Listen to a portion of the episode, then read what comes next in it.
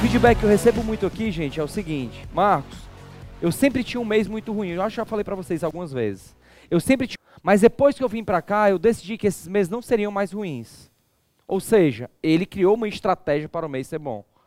Né, eu sei que setembro não foi bom para muita gente. Eu tenho clientes que bateram recorde de vendas em setembro. Porque fizeram por onde ser diferente dentro daquele mês, tá? Então, estudei. Olha, esquece o canal e pensa no tipo de cliente. Agora, problema comum dentro das empresas: ele tem um gerente que cuida de tudo. Quem cuida de tudo não cuida de nada. A não ser que ele tenha as cabecinhas dele aqui especializadas. Então, esses dois canais se transformaram em vários outros canais. Vários outros canais. E o faturamento cresceu absurdamente. Por quê? Porque a boca do meu funil comercial ficou enorme.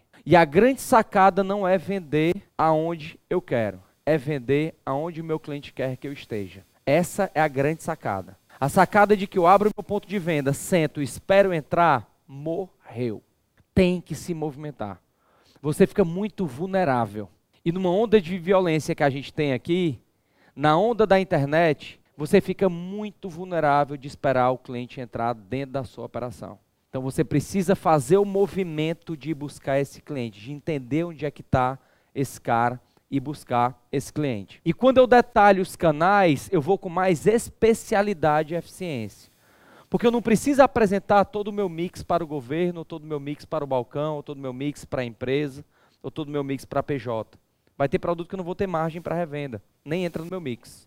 Quando eu falo da política comercial aqui, para a PJ, eu posso vender em uma mais três. Para o governo, eu posso vender para um faturamento de 30 dias e rezar para receber. Para o site, eu posso vender em 12 vezes sem juros no cartão. Eu começo a criar várias políticas comerciais para cada tipo de cliente. E a tendência é que o meu time vá se especializando. Vá se especializando, tá? Nisso. Marcos, eu sou imobiliária, me dá um exemplo.